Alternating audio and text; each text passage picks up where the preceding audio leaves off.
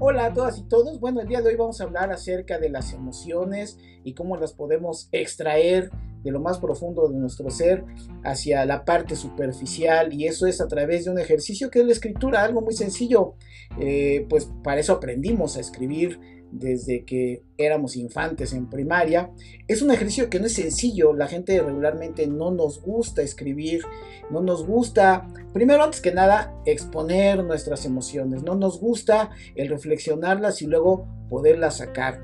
Eh, y a pesar de que pues psicólogos, psicólogas, tanatólogos, tanatólogas, psiquiatras, eh, coincidimos en que es una de las mejores técnicas pues lamentablemente luego la gente no le gusta hacerlo y es complicado el que eh, se adhieran a este tipo de intervención. Pero lo que sí hemos podido comprobar es que la gente que lo hace queda muy satisfecha.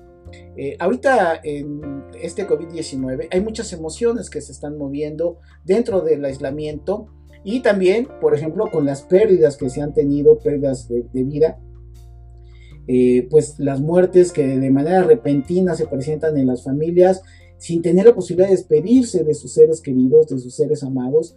Y este ejercicio de la escritura para recordarlos puede funcionar muy bien. Pero solamente eso no, también hay gente que dentro del hospital, el poder haber vivenciado eh, esa hospitalización y poderlo también colocar ahí como parte de unas memorias, un pequeño diario de lo que vivieron, ayuda mucho a procesar estas emociones que sintieron y que pues ahí en esas vivencias estuvieron. Ahora, el escribir, insisto, no es tan sencillo. Eh, sin embargo, pues recordemos que hay dos factores inmediatos que se mueven a la hora de que estamos escribiendo. Es la parte del pensamiento y la parte de la emoción. Y cuando se hace este tipo de recomendación como intervención, eh, pues lo primero que se les dice a la gente es que se tiene que atrever, que no importa lo que se escriba, de hecho es lo mejor que se escriba lo que se siente y se piensa en ese momento, y que no importa si suena inconexo, no importa si no suena algo ahí muy, muy, este, eh, muy bien logrado, ¿no? En términos de una continuidad, precisamente se trata de eso. Si nuestros pensamientos no nos llevan a una redacción mucho más pulcra, no importa, eso no importa. Lo, lo, relevante es que lo que estemos sintiendo inmediatamente quede reflejado ahí. De, los, eh, de las recomendaciones, entonces el punto número uno es atrevernos. El punto número dos es que lo que estamos sintiendo lo pongamos tal como lo sentimos. Si sentimos ira, estoy sintiendo ira porque no me pude despedir de mi papá eh, ahora con el COVID-19. Eh, y ahí se suelta. Y ahí poco a poco. Es una cuestión de tener esta vivencia de empezar a escribir y van a ver cómo sale poco a poco. Va saliendo, va saliendo, sin forzarlo, pero va saliendo. Y lo podemos intentar una vez, dos veces, tres veces, cuatro veces, cinco veces, no importa el, número de veces que se requieran, pero tenemos nosotros que hacer este ejercicio. Sin duda, cuando nosotros eh, pensamos respecto a lo que estoy sintiendo, que es una tercera recomendación, nos permite precisamente el poder tener este autoconocimiento, Regularmente nunca pensamos lo que estoy sintiendo porque actúo en relación a mi emoción sin pensar. De hecho, de ese proceso es de lo que se trata, de identificar por qué reacciono con esa manera tan emotiva sin tener la racionalidad. En el caso, por ejemplo, ahorita del COVID-19, para la gente que ha tenido estas pérdidas, hay algo que tenemos que tener muy claro, que hay un proceso, son cinco etapas de, la etapa del duelo.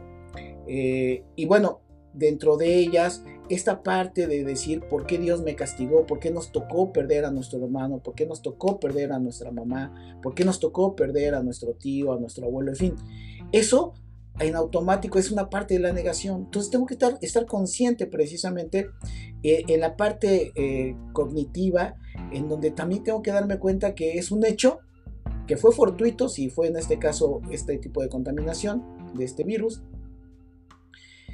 que al hecho de ser un hecho fortuito y llevarlo hasta la muerte eh, es algo que por más que yo hubiera querido hacer algo, difícilmente lo podría hacer porque no hay manera de poder hacer algo porque no hay una vacuna, por ejemplo.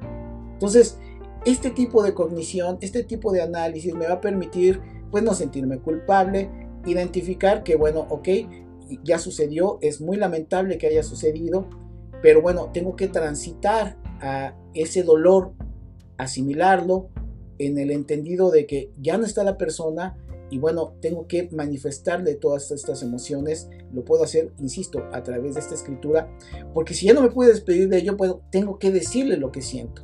No me puedo quedar con esta emoción, con esa sensación ahí que me va a hacer realmente mucho daño. Y si no lo puedo expresar de una manera diferente, esta parte de la escritura puede ser muy buena. Entonces, lo recomendable es que nos atrevamos, que nos quitemos de cualquier técnica. No hay técnica para escribir, simple y sencillamente es expresar mi sentimiento y mi, pensamiento. No importa, es algo privado si lo quiero hacer privado, también lo puedo hacer público si lo quiero dar a conocer en un, en este, eh, un, velatorio a la hora de que esté el cuerpo presente de mi, de mi familiar, eh, en un entierro, en fin. Eso ya dependerá de mí si lo quiero hacer o no, pero de entrada tengo que escribir para mí identificando todas estas emociones, tengo que dejarlo muy claro, muy plasmado ahí. Verán que van a sentir mucho alivio. Es una gran, gran oportunidad de expresar esto y en este caso, por ejemplo, del encierro, bueno, pues puedo poner ahí, me puedo, eh, me puedo poner todos los días a escribir un pequeño diario en donde vaya describiendo cómo me voy sintiendo día tras día y eso me va a permitir ir conteniendo incluso emociones negativas que pudiera tener. A lo mejor identifico, hoy me levanté de malas, sin ningún sentido, eh, no me había hecho nada a mi hijo y lo regañé. Entonces en automático interiorizo eso y ya cuando vuelva a querer suceder, inmediatamente mi mente me va a poner ese alto. Entonces, recomendable, ojalá lo puedan utilizar como un método para poder extrovertir todas sus emociones. Se lo recomendamos este, profundamente.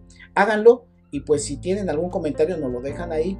Eh, pues no se está otra cosa nada más que un papel, una libreta, un lápiz, una pluma y echar este, rienda suelta a todo nuestro pensamiento de nuestras emociones. Así que pues ahí está para que ustedes hagan el ejercicio. Ya saben que si les gusta lo que aquí decimos, manita arriba, suscríbanse al canal, compártanos y nos vemos en el siguiente video de aquí de su canal Ims.